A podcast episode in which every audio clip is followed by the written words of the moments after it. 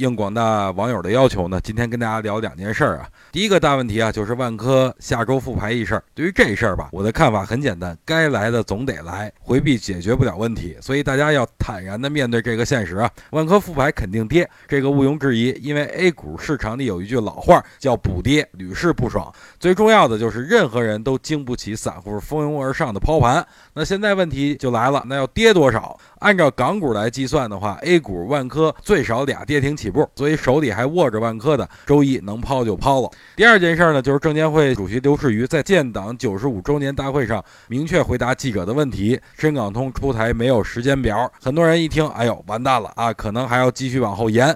但是刘主席也说了，今年肯定开通。言外之意就是，如果股市要出现断崖式下跌，那就把深港通这张王牌拿出来；如果不跌，那就再等一等。所以大家也不用太。在意啊这张牌迟早都得打，这就要看股市的表现了。